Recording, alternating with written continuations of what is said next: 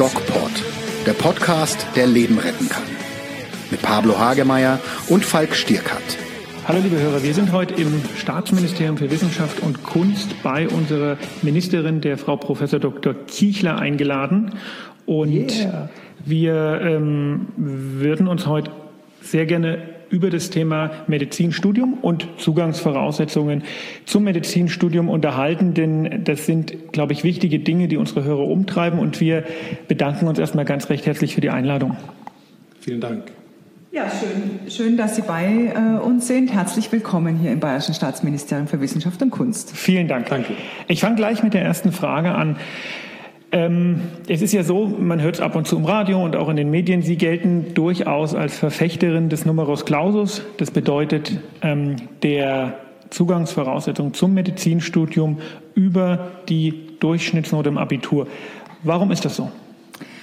Ähm, das hat, glaube ich, mit meiner Vita zu tun und mit meiner Erfahrung in erster Linie. Also ich prüfe Staatsexaminer seit meiner Habilitation, also seit 1995 und ich habe, glaube ich, da schon einschlägige Erfahrung.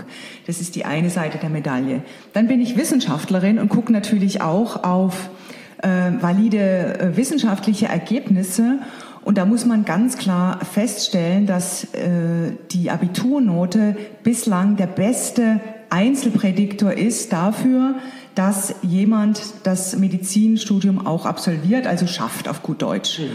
Und ähm, wenn wir es mit einem Studiengang zu tun haben, wo es mehr Bewerber gibt als Studienplätze, dann glaube ich, ist es aus politischer Sicht unsere Pflicht oder aus gesellschaftlicher Verantwortung unsere Pflicht, dafür zu sorgen, ein geeignetes Kriterium zu definieren und zu haben, das uns wirklich sagt, der oder die Bewerberin ähm, ist voraussichtlich in der Lage, das Medizinstudium erfolgreich abzuschließen. Und wenn es jetzt jemand gibt, der unbedingt Mediziner werden will und Arzt werden will und aus irgendwelchen Gründen ein schlechtes Abi geschossen hat, weil er noch nicht kapiert hat, dass im Gymnasium geht es gar nicht darum, einfach gut zu können, sondern zu beweisen, dass man überhaupt was lernen kann.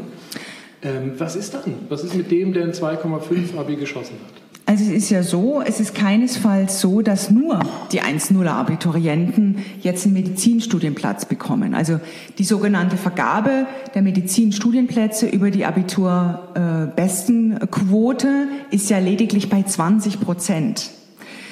Die größte Anzahl von Studienplätzen, die wird vergeben äh, nach dem sogenannten Auswahlverfahren der Hochschulen. Das sind 60 Prozent mhm. und die restlichen verbleiben über die Wartezeitquote. Da sprechen wir gleich nochmal ja, drüber. Ja. Aber bei den Auswahlverfahren der Hochschulen spielen ja auch andere Kriterien eine Rolle, neben dem Abitur. Ähm, dafür gibt es dann Bonuspunkte. Zum Beispiel, ähm, wenn ich jetzt einen, den sogenannten Medizinertest genau. gut absolviert habe, also ein Test, der etwas darüber aussagt, wie wahrscheinlich es ist, dass ich das Studium abschließe. Oder auch wenn ich zum Beispiel eine medizinnahe Berufsausbildung habe mhm oder abgeleistete Dienste auch äh, zum Beispiel als äh, Sanitäter oder sowas gemacht habe. Auch das, dafür gibt's Bonuspunkte. Also es ist falsch, dass die, Abi hm. dass die Studienplätze jetzt ausschließlich eine Abiturbestenquote vergeben werden. Ich glaube, der, äh, der ähm, Knackpunkt, womit Sie sich auch so ein bisschen hervorgetan haben in den Medien, war, dazu kommen wir, wie Sie gesagt haben, gleich noch Ihre Einstellung zum Thema Wartesemester. Ich würde vorher noch mal kurz auf den Numerus Clausus gerne eingehen. Es ist ja so, gerade bei uns in Bayern, wir haben ein äh, durchaus gutes äh, Schulsystem. Das bedeutet, dass es relativ schwierig ist, einen ähm, ja, 1,0er Schnitt und das ist ja im Endeffekt momentan leider der NC, wenn nicht durch irgendwelche speziellen ähm, Anrechnungspunkte sogar 0,9 oder 0,8. Ist also relativ schwierig, so ein NC zu bekommen und das bedeutet für die Jugendlichen eine sehr relevante, ich sage jetzt mal in Anführungszeichen, Zusatzarbeit während der Abiturzeit. Jetzt haben wir alle Medizin studiert, die hier am Tisch sitzen und, äh, und ähm, wissen, dass das Medizinstudium per se ja auch nochmal sehr anstrengend ist und im Grunde alles oder sehr viel von einem fördert. Ist es denn sinnvoll, die Leute schon mit 16 so in diesen, ähm, ich sage jetzt mal ganz provokant, Bulimie-Lernmodus reinzupressen? Sollen die nicht bis 18 ihr Leben mal so ein bisschen leben und dann, wenn die Uni losgeht, ist es sowieso vorbei? Naja, wie gesagt, es, wie, es ist ja so, dass nicht nur äh, die Abiturnote eine Rolle spielt, sondern eben auch andere Dinge, die im Auswahlverfahren der Hochschulen eine Rolle spielen. Sie haben jetzt gerade Bayern angesprochen und äh, gesagt, dass in Bayern das Abitur besonders schwer ist, aber es wird zumindest nachgesagt, aber wenn wir mal äh, schauen in den, in den Schnitt, ähm, äh, das ist das bayerische Abitur, obwohl es angeblich so schwer ist, sind die Schüler hier besser. Ähm, schauen wir uns mal die Vergleichszahlen an, mhm. zum Beispiel zu Rheinland-Pfalz oder zu äh, Niedersachsen. Äh, bei den, in den Bundesländern, denen wird ja nachgesagt, dass das Abitur etwas leichter, aber mhm. trotzdem schneiden die Schüler da im Schnitt schlechter ab wie im Vergleich zu Bayern. Bayern hat ein Durchschnittsabitur von 2,32 Niedersachsen von 2,58 und Rheinland-Pfalz liegt auch bei 2,5. Also äh, das Abitur äh, ist nicht unbedingt schwerer in Bayern oder andersrum, die Schüler, es ist schwerer, aber die Schüler sind hier irgendwie besser oder ich, die Lehrer sind besser. Ich glaube auch, ich meine, das darf man jetzt vielleicht, äh, doch wir dürfen das schon offen, offen sagen, ich glaube auch, ähm, dass das ähm, Abitur in Bayern schon schwieriger ist. Ich kenne in der Familie eine Lehrerin aus Niedersachsen und ich selber habe in Thüringen Abitur gemacht. Das war jetzt auch nicht das einfachste Abitur und ich kann, ähm, wenn ich das mal so vergleiche, in Niedersachsen kann man also Kunst, Reiten, Leistungskurs machen. Ne? Das geht, soweit ich weiß, in Bayern nicht. In Bayern muss man sich schon auf ähm, Kernfächer konzentrieren. Meiner Meinung nach sehr gut, weil ich als Mediziner kann mit Kunst und Reiten, es sei denn, ich mache Kunsttherapie und Reiten als Psychiater, nicht viel anfangen. Und da stellt sich mir natürlich auch die Frage, die kann man so argumentieren, dass die ähm, Durchschnittsleistungen in äh, Bayern sehr gut sind, aber die Frage stellt sich schon, ist es eigentlich in unserem föderalen System überhaupt vergleichbar? Also so, ähm, bei der sogenannten Abiturbestenquote, da werden nicht die Länder miteinander verglichen, sondern es gibt sogenannte Länderquoten. Das heißt, die Abiturienten des jeweiligen Bundeslandes, die konkurrieren nur untereinander. Ah ja, das wusste ja? ich. Also das muss man wissen, genau, das wissen viele nicht. Das heißt, wenn ich äh, im, im Bereich der Abiturbestenquote hier verglichen werde, vergleiche ich mich ausschließlich mit meinen Wettbewerbern aus Bayern oder in dem Land Niedersachsen halt dann innerhalb dieses Bundeslandes. Anders ist es bei den Auswahlverfahren der Hochschulen. Das wurde ja auch kritisiert vom Bundesverfassungsgerichtsurteil. Da werden alle Länder miteinander verglichen. Und hier muss man natürlich eine, ja, eine, eine vergleichbare Quote ähm, herbeiführen. Das haben die Kultusminister versprochen, dass sie das auch spätestens bis in zwei Jahren äh, sozusagen äh, fertiggestellt haben wollen. Und da ist es so, man bildet ein sogenanntes Prozentrangverfahren. Zum Beispiel die besten 1% aus dem Land X werden verglichen mit, dem, mit den besten 1% aus dem Land Y. Und da kann die Abiturnote durchaus anders sein. Also dieses Problem hat man erkannt und das wird man ändern. Das war mir nicht bewusst, muss ich ganz ehrlich sagen. Habe ich doch mit dem Thema etwas beschäftigt, aber das war mir nicht bewusst, dass das also in den, äh, in den Ländern separat ist. Das ist äh, sicherlich ein Argument, was ähm, den Kritikern viel Wind aus den Segeln nimmt. Das muss man sagen. Ja, wir haben über Sachen schon gesprochen, die uns noch nicht bewusst waren. Mir war auch zu diesem Termin her nicht bewusst, dass die Wartesemester abgeschafft wurden. Was ist denn da los? Können Sie mich aufklären? Ja, also das Bundesverfassungsgericht hat äh, der Wartezeit ganz klar eine Absage erteilt und das kann ich aus meiner Erfahrung als Hochschullehrerin äh, nur nur begrüßen. Also das, die rennen da bei mir offene Türen ein, denn äh, wir wissen, dass Warten definitiv nicht dafür qualifiziert, ein, ein äh, Medizinstudium erfolgreich abzulegen. Wir wissen, dass ähm, gerade die äh, Wartezeit Medizinstudenten die höchsten Abbrecherquoten haben. Es fängt schon beim Physikum an. Doppelt so hohe Abbrecherquote wie die anderen, die über die Auswahlverfahren oder über das Abitur einen Medizinstudienplatz bekommen haben. Also ganz klar äh, deswegen, und das Bundesverfassungsgericht ähm, sieht es deswegen auch als verfassungswidrig, weil es natürlich äh, äh, Bewerber gibt, die wesentlich besser qualifiziert sind, zum Beispiel durch ihr Abitur oder durch äh, Medizinertests. Ne? Und die sollen dann keinen Studienplatz bekommen, weil ein Wartender äh, jetzt einen Platz mhm. bekommt. Da seht das Verfassungsgericht, das Bundesverfassungsgericht einen ganz klaren Nachteil. Deswegen keine Wartezeitquote mehr, finde ich absolut super. Das sagt tatsächlich mein Freund, der prüft Physikum mhm. ähm, an der Uni Erlangen. Der sagt das auch. Der sagt also, die äh, Wartenden fallen deutlich öfters durch. Ja. Ich habe da jetzt überhaupt keine keine Erfahrung, aber für mich ist so die Überlegung natürlich, wenn ich warte und wenn ich sage, okay, ich warte so und so und so viele Semester auf einen Medizinstudienplatz, sagt denn das nicht dann auch was über die Motivation derjenigen aus, die das wollen? Also wenn ich das nicht unbedingt will, dann warte ich doch nicht, dann studiere ich was anderes. Ja, also möglicherweise sagt es vielleicht etwas über die Motivation aus oder über die Hartnäckigkeit, aber die meisten machen ja irgendwie dann doch was anderes, eine andere Ausbildung. Ähm, aber wie gesagt, es ist kein, kein, kein Qualitätsindikator dafür, äh, dass man äh, das Medizinstudium absolviert. Und das brauchen wir ja. Wobei das dann natürlich wieder, wenn ich eine andere Ausbildung im medizinischen Sektor mache, das wird dann natürlich wieder als ähm, positives Studium anerkannt. Richtig. Also das insofern ist das auch so eine Wartezeit. Der Kollege ist äh, ähm, Bankangestellter gewesen und geworden und hat sich dadurch äh, in, dem Warte, in der Wartezeit so ein bisschen noch was dazu verdienen können, hatte noch das Medizinstudium abgeschlossen. Aber ich kann mir gut vorstellen, dass wenn der erlernte Beruf in der Wartezeit natürlich attraktiver ist und man so ambivalent ist, wenn man mal anfängt zu studieren, um zu gucken, dass man dann eher abbricht. Das kann ich mir auch das vorstellen. Ja. Und ich meine, was das Verfassungsgericht ja auch kritisiert hat, ja. ist, dass die Wartezeit, wenn sie es denn gäbe, nicht länger sein darf als das Studium. Und ich meine, das ist ja, ja wirklich auch absurd. Also, Zahlen, das stimmt. Das ist ja, welche Fähigkeiten sollte denn Ihrer Meinung nach ein Arzt haben? Naja, ich meine, äh, wir sind ja alle Mediziner hier am Tisch und ich glaube, wenn wir selber von Kollege zu Kollege äh, gehen mit einem Problem, dann wollen wir einen kompetenten Kollegen haben. Ja, also wir wollen jemanden, der haben, der äh, uns weiterhilft, weil er gut ausgebildet ist. Also das mhm. ist das Nonplusultra, der muss super gut ausgebildet sein. Mhm. Das macht natürlich noch keinen guten Arzt aus, das ist richtig, äh, denn äh, es gehört natürlich der menschliche Faktor auch dazu, die soziale Kompetenz, die Empathie. Ich muss mit dem Patienten, mit der Patientin gut sprechen können. Mhm. Wenn ich das nicht macht, das wissen wir ja auch, dann macht der oder die ja gar nicht das, was wir ihr vorschlagen. Ja. ja. Also das sind Fähigkeiten, die muss ein Arzt auch haben. Wenn er ein operatives Fach haben will, durchführen will, braucht er natürlich auch manuelle Fähigkeiten. Aber was jeder Arzt braucht, da muss Menschen natürlich auch mögen. Man muss Menschen ja, anfassen können. Gut. Und ähm, neben der manuellen Kompetenz, es fängt ja beim Untersuchen an, man kann mhm. ja mit seinen Händen, aber auch mit seinen Augen schon unheimlich viele Diagnosen stellen. In meinem Fach über 80 Prozent der Diagnosen. Ja.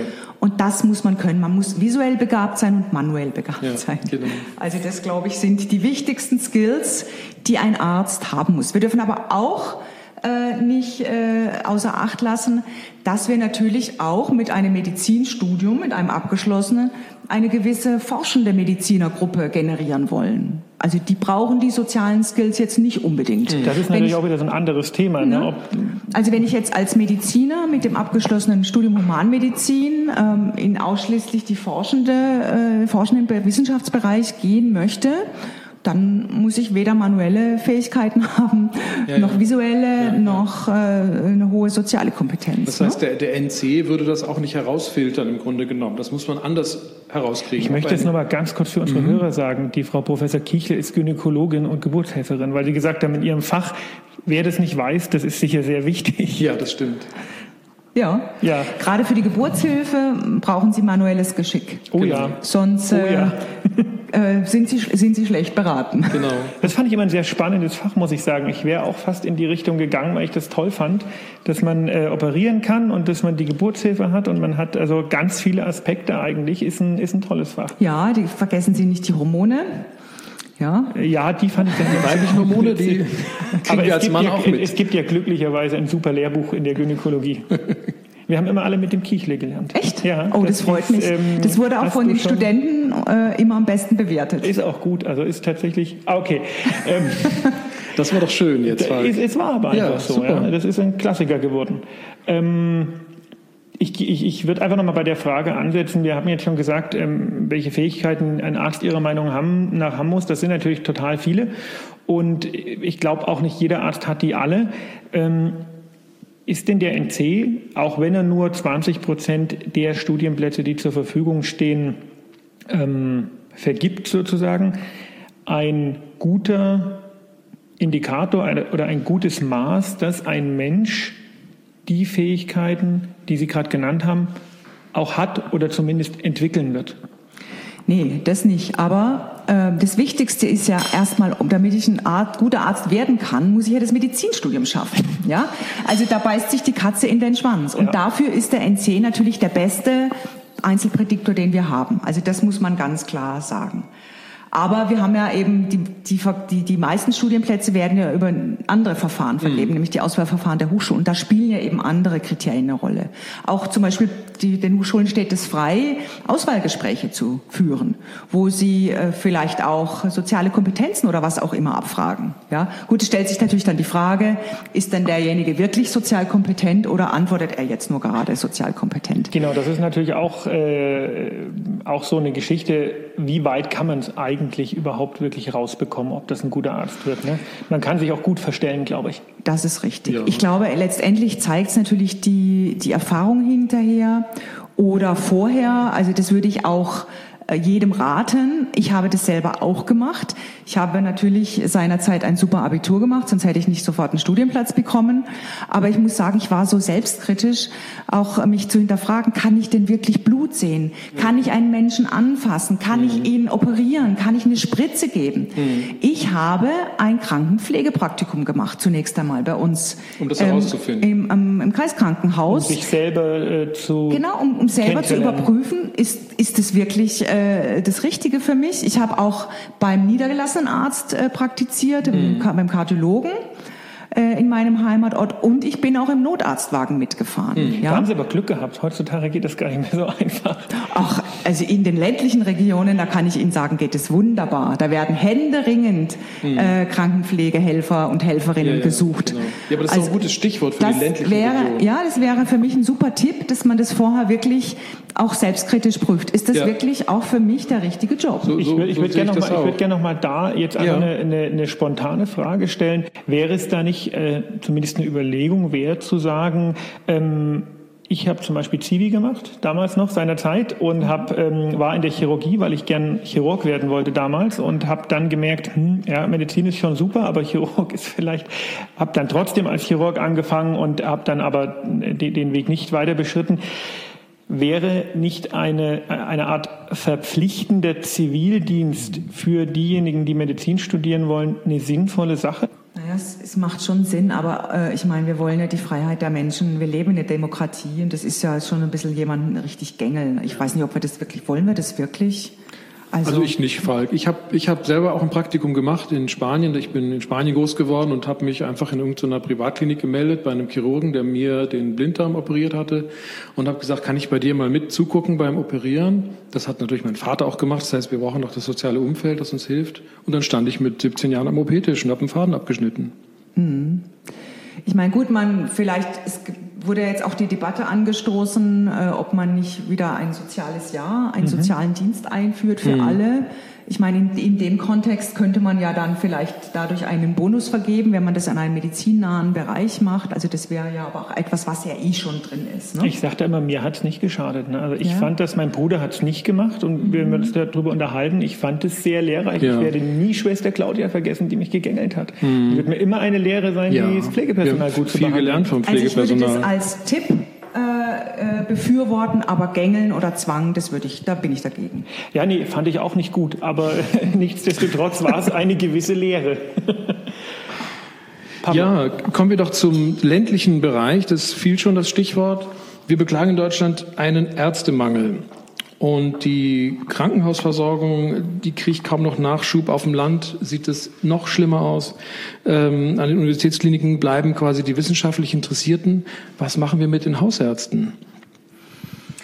Ja, also es ist richtig, was Sie sagen. Äh, wir haben in Deutschland einmal einen relativen, aber auch absoluten Ärztemangel, obwohl wir jedes Jahr einen Anstieg haben der Ärzte um zwei Prozent. Mhm. Das liegt aber daran, äh, dass, sagen wir mal, die Ausbeute mit den Ärzten Gott sei Dank aufgehört hat. Ne? Also die mhm. Lebensarbeitszeit und die, die nimmt ab. Also als ich angefangen habe, das darf man gar nicht sagen, ja. Ich kam um sieben Uhr in der Früh auf die Station, da hatte ich eine Station zu betreuen als allein alleinige Ärztin. Ich war ja. ist im ersten Jahr der Ausbildung. Tumorrezidivstation morgens um sieben, ich oh, kam abends um zehn, kam ich raus. Ja, ja. Diese Zeiten sind Die Gott sei Dank vorbei. Äh, ja, also das ist äh, das ist Tempi Passati. Ja, ähm, aber trotzdem, wir, wir haben einen, einen Mangel auf dem Land. Äh, wir haben in manchen Fachbereichen auch einen Mangel, das ist richtig. Und dem muss man begegnen. Man hat sich ja jetzt ähm, bundesweit dazu entschieden, eine Landarztquote einzuführen. Ähm, das ist ein Modell, was gelingen kann. Ähm, es kann aber auch nicht gelingen, muss man sagen. Äh, es gibt ja ähm, Kritik auch durchaus an diesem Modell. Das könnte ja bedeuten, ähm, kinderreicher Eltern äh, können sich so ein Ding kaufen, weil wenn man ja dann dafür unterschreibt und dann daher, da, sich nachher nicht verpflichtet, in einer unterversorgten oder mangelversorgten Region sich niederzulassen als Allgemeinmediziner, dann muss man eine Strafe zahlen. Und diese Strafe, naja, die ist, liegt, wird diskutiert zwischen 150 und 250.000 Euro. Okay, das, das ist sind nicht für, so wenig. Das tut schon weh.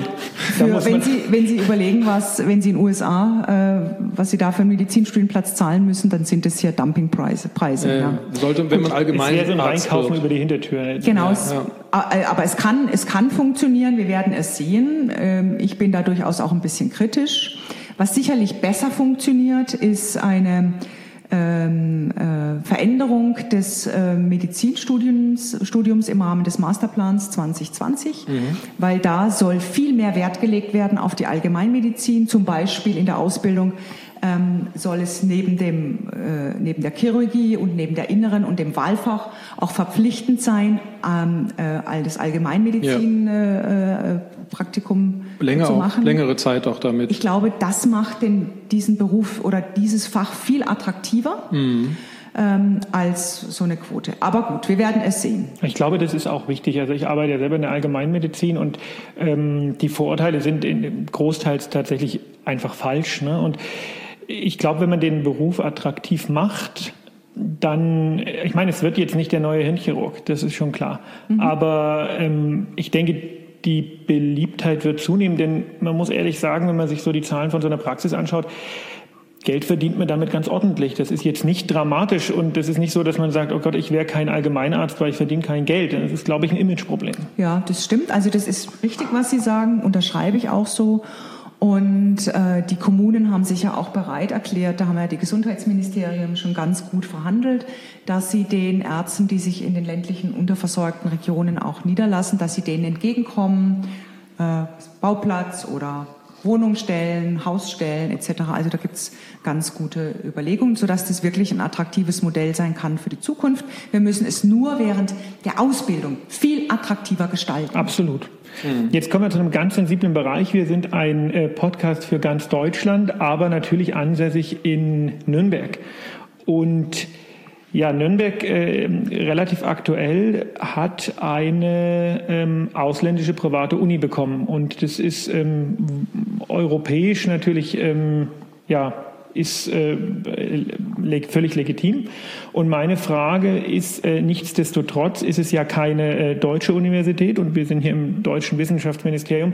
Was halten Sie denn davon, dass andere europäische Universitäten, auch Privatuniversitäten, auch monetär bedingt äh, in Deutschland Fuß fassen und eigentlich diese hohe Nachfrage, die es gibt, ähm, bedienen? Naja, lassen Sie mich nur so viel dazu sagen. Ähm, ähm eine, ja, es gibt keine Qualitätsabfrage, wie die, wie die Qualität der Ausbildung dort ist. Das ist fraglich. Und ich muss ganz ehrlich sagen, ob der Geldbeutel der Eltern äh, dafür qualifiziert, dass nachher da ein guter Arzt oder Ärztin rauskommt, das weiß ich nicht. Also durchaus kritisch zu sehen. Ja. Das müssen Sie mal nachsehen als bayerische Staatsministerin. Ja. Nee, das ist ja, deswegen sind wir ja, ich meine, das ist ja äh, völlig legitim und ähm, da haben Sie natürlich völlig recht. Ne? Das ist, wir haben in Deutschland ein, ähm, Prüf, eine Prüfungsordnung, in Europa nicht. Genau. Also, die Frage ist ja, kommen da hinterher dann auch wirklich gut qualifizierte Ärztinnen und Ärzte raus? Mm, ne? Mhm. Dies mm. wissen wir nicht. Ich möchte nicht sagen nein, aber ich möchte auch bezweifeln, ob dem, ob dem auch tatsächlich so ist wir werden das, wir werden das sehen in einigen Jahren. Ja, und dann sind wir schon fast am Ende mit, unseren, ähm, mit unserer Runde hier Schade. bei der Ministerin. Das ist wunderbar. Ja, ein Appell vielleicht noch zum Schluss. Ein Appell an die, die studieren wollen, die vielleicht ambivalent sind oder glauben, sie haben ein zu schlechtes Abi oder glauben, sie sind persönlich vielleicht nicht geeignet oder sie sind doch geeignet und würden gerne an die Nachfolgegeneration ein Appell. Also wie gesagt, mein Appell ist, äh, sie, die, jeder Einzelne sollte sich kritisch hinterfragen und auch wirklich mal im Krankenhaus arbeiten oder in der Praxis wirklich mit Kranken, mit Verletzten ähm, in Kontakt kommen, ob man das wirklich kann. Ähm, wir, oder um seine Chancen zu verbessern, äh, eine medizinnahe Ausbildung zu machen oder Zivildienst oder sowas ähnliches, also alles Dinge, die ja auch angerechnet werden auf äh, die Abiturnote und dann kann ich sagen, kommt nach Bayern, äh, weil wir in Bayern hier natürlich die Medizinstudienplätze ausbauen werden. Wir sind das einzige Bundesland, was eine neue Universitätsklinik gründet hier in Augsburg mit einem Endausbau von 1500 neuen Studienplätzen plus äh, Ausbau des Medizincampus in Oberfranken, weil dort werden zusätzlich ähm, 600 äh, Medizinstudienplätze geschaffen weil man das Klinikum Bayreuth ähm, mit einbezieht in die Medizinerausbildung, in die klinische Ausbildung, dort mhm. auch Geld investiert, Professorenstellen schafft, Gebäude schafft und somit letztendlich das Kontingent der äh, Universität Erlangen äh, ausbaut. Ich glaube, sowas kann man nur unterstützen. Also ich finde es auch sehr gut, wenn kleinere Häuser zu Universitätskliniken werden, denn in kleineren Häusern lernt man manchmal als junger Arzt mehr als in große, größeren. Insofern finde ich das super. Ähm, eine Frage von mir noch äh, in Augsburg, das ist, äh, sind klinische Studienplätze, die Vorklinik ist es nicht, das ist nur... Doch, nein, nein. In Augsburg ist, wird das gesamte Medizinstudium angeboten, Aha. Vorklinik, Klinik. Und das ist, wird ein komplett äh, neues Universitätsklinikum, was ab diesem Wintersemester schon startet mit dem Studiengang Medizin Informatik. Und Medizin, Humanmedizin startet im nächsten Wintersemester äh, 2019, 2020. Und Bayreuth, da ist es so, da wird in Bayreuth selbst keine Vorklinik geben. Die Vorklinik findet nach wie vor in Erlangen statt. Aber dann äh, 100 neue, mit 100 wird gestartet, 100 klinische neue Medizin-Ausbildungsplätze im Klinikum Bayreuth. Und Pablo, ich glaube, da kann man auch ähm, als kritische Podcaster sagen, und das ist meine ganz persönliche Meinung, das ist, glaube ich, meiner Meinung nach der richtige Weg. Ne? Also neue ja. Studienplätze schaffen ist das, was wir dringend brauchen. Insofern, glaube ich, kann man da auch einfach mal Danke sagen. Finde ich auch mal wichtig. Und oh, das hören wir Politiker ganz, ganz selten an. Deswegen, das geht mir runter. Lob, Lob, und, Lob und Anerkennung funktioniert immer. Ich weiß, ich weiß, aber in der Politik wird es so selten verteilt. Da ja. ist man schon froh, wenn man nicht geschimpft wird. Ja. Nee, aber das ist wichtig und das ist ja das, was wir auch immer kritisieren. Wir haben zu wenig Studienplätze, jetzt werden mehr Studienplätze geschaffen. Da muss man auch mal sagen, das Super. ist gut. Finden ja, wir gut. Fantastisch. Und glaube ich damit, das ist ein gutes Schlusswort. Wir bedanken uns ganz recht herzlich für die Einladung. War ein sehr angenehmes Gespräch. Wir hoffen für Sie auch. Und ähm, ja, an unsere Hörer, wenn ihr Fragen habt, Anregungen, Kritik, wie immer über Instagram oder über unsere neue Webseite docpod.de. Vielen Dank fürs Hören. Bleibt gesund. Und wie immer geht achtsam mit euch um. Mehr bei uns im Netz auf nordbayern.de.